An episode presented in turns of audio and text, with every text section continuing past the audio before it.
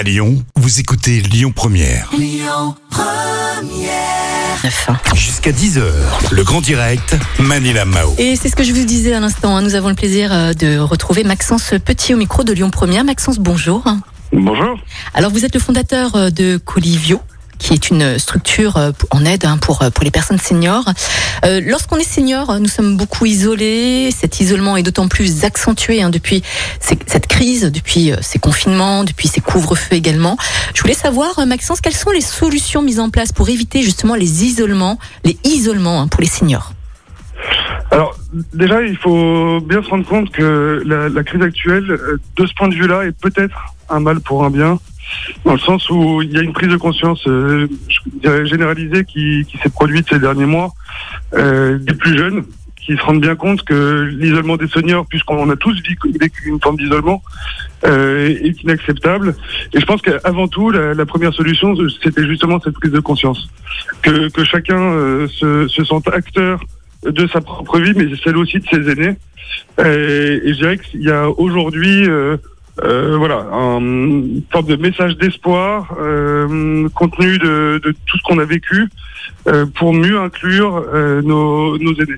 Je pense que ça passe aussi par une, euh, une prise de, de conscience, euh, là aussi, de la société euh, vis-à-vis de, de toutes les personnes qui arrivent à l'âge de la retraite, où on a un petit peu trop tendance à les, euh, je dirais, à, à les considérer un petit peu comme une sous-catégorie de citoyens, euh, ce qui, euh, qui est assez antinomique en fait avec euh, l'idée qu'on devrait se faire de tout simplement du parcours de vie. Euh, c'est certainement, euh, ça fait certainement partie des plus belles années qui, qui justement sont entamées à partir de, de cet âge-là. Et si chacun en prend conscience, c'est déjà une première étape euh, pour accompagner ce parcours de vie, accompagner ces, ces personnes euh, pour générer des projets, pour générer euh, euh, un certain nombre d'activités, de partage d'expériences avec les plus jeunes, euh, qui doivent être en fait au, au, au cœur d'une stratégie quasiment nationale. Euh, on est tous des futurs vieux, Ouais. et je crois qu'il y a vraiment cette nécessité de, de s'en rappeler pour euh, eh ben, tout simplement pour être dans une logique beaucoup plus inclusive. Euh, c'est ce qui fait entre autres que euh, avec des, des structures comme Colivio, qui sont des, des, des domiciles partagés, euh, qui s'installent au sein de, de résidences de logements classiques, on va développer des dynamiques intergénérationnelles avec les habitants alentours qui sont tout à fait propices à ce, à ce, à ce phénomène. Alors, quand vous parlez de dynamique intergénérationnelle, vous parlez de quoi, Maxence? Alors, pour nous, la dynamique intergénérationnelle, c'est justement le fait d'arrêter de ghettoiser. Euh, c'est de se donner les moyens de créer des- de l'échange entre les différentes générations. Euh, on est tous des futurs vieux, mais on est les, les, les plus vieux sont des anciens jeunes Ouais. euh, qui ont une expérience à, à partager, qui ont une histoire. Je pense que la société, encore plus aujourd'hui, a besoin de savoir d'où elle vient pour savoir où elle va. Et, et donc, ça peut passer justement euh, par ce, le fait d'institutionnaliser ou en tout cas de, de, de, de créer des temps euh, d'échange entre générations. Alors Maxence, on a tous des parents, on a tous un maman, une maman, euh, un papa. hein. Quels sont les signes justement d'un, les signes d'isolement d'un senior? Quand est-ce qu'il faut s'inquiéter? Alors je pense que il y a, il y a plusieurs stades, si vous voulez, dans, dans l'isolement. Euh, on- peut en, en déceler euh, un de façon euh, assez évidente, qui est la perte du conjoint ou de la conjointe, quand il y en a eu un, euh, qui est un moment assez critique, hein, euh, puisque évidemment euh, on est un petit peu moins prompt à, à, je dirais, à sortir de chez soi, un petit peu déstabilisé, voire très déstabilisé par, par la perte de son partenaire de vie.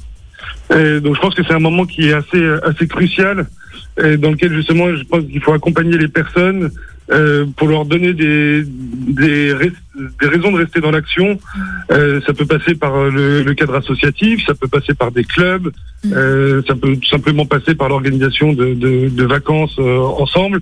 Mais tout est bon justement pour donner des raisons aux, aux personnes un peu plus âgées euh, de sortir de chez elles. Et voilà, le, le premier signe, c'est celui-ci, c'est ce réflexe de rester chez soi et de considérer qu'on n'a plus grand-chose à faire dehors. C'est pas évident quand même de rester chez soi hein, comme ça, avec le couvre-feu, avec le Covid. Justement, quelles sont les autres solutions du coup euh, que vous pouvez proposer pour lutter au quotidien contre ces isolements euh, des seniors? Alors, on pourrait évidemment parler de toutes les solutions euh, dites numériques. Euh, la réalité, c'est qu'elles sont pas toujours bien appréhendées par nos aînés. Et que en soi, c'est, euh, je dirais, euh, voilà, c'est c'est une solution, c'est du moins que rien en termes de, de lien social. Mhm. Euh, Aujourd'hui, on a, je dirais, une chance, euh, c'est que notre gouvernement a décidé de nous confiner dehors. Euh, donc il y a, il y, a, il y a quand même plein de raisons euh, d'aller vers l'extérieur. Euh, mais encore une fois, je dirais que il y a beaucoup, beaucoup d'initiatives euh, au niveau local euh, qui existent justement pour euh, créer des temps forts pour nos aînés. Et il faut se renseigner auprès de, de l'ensemble des, euh, des organismes locaux autour de chez vous euh, pour, pour bien avoir conscience euh, de toutes les activités, de, des projets qui vous sont proposés. Et, et je crois qu'il faut, faut vraiment saisir cette chance euh, d'un tissu associatif quand même assez étoffé en France euh, et, et ne pas hésiter en fait à appeler euh, euh, ces associations, mais, tout, mais aussi les, les clubs, aussi bien des clubs pour aînés, mais il y a, vous avez plein de, de, de clubs pour euh, faire de, de la randonnée, pour faire un certain nombre de projets qu'il Mhm. faut surtout pas hésiter à, à solliciter. Alors, Euh, Maxence, le- juste ouais. une chose, que- pensez-vous de la colocation intergénérationnelle?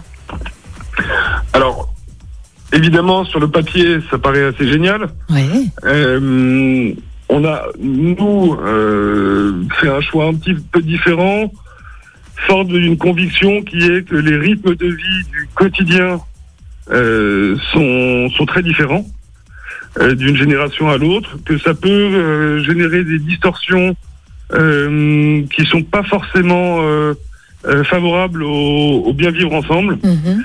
Euh, Il y a des exemples qui marchent très bien, et tant mieux.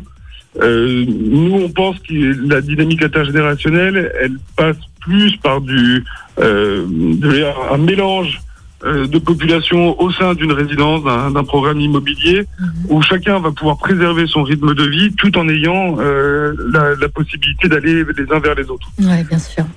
Maxence Petit, merci beaucoup en tout cas d'être passé au micro de Lyon Première. Il est 8h16. Je sais que vous devez déposer votre enfant euh, à l'école. Je ne vous retiens pas plus. En tout cas, sachez que vous allez euh, pouvoir retrouver cette interview en podcast hein, sur notre site internet lyonpremière.fr et vous pouvez également réécouter euh, cette interview hein, via notre application Lyon Première qu'on vous invite d'ailleurs à, à télécharger. Merci à vous Maxence Petit et passez une excellente journée. À très bientôt. Écoutez votre radio Lyon Première en direct sur l'application Lyon Première, lyonpremière.fr et bien sûr à Lyon sur 90.2 FM et en DAB+. Lyon Première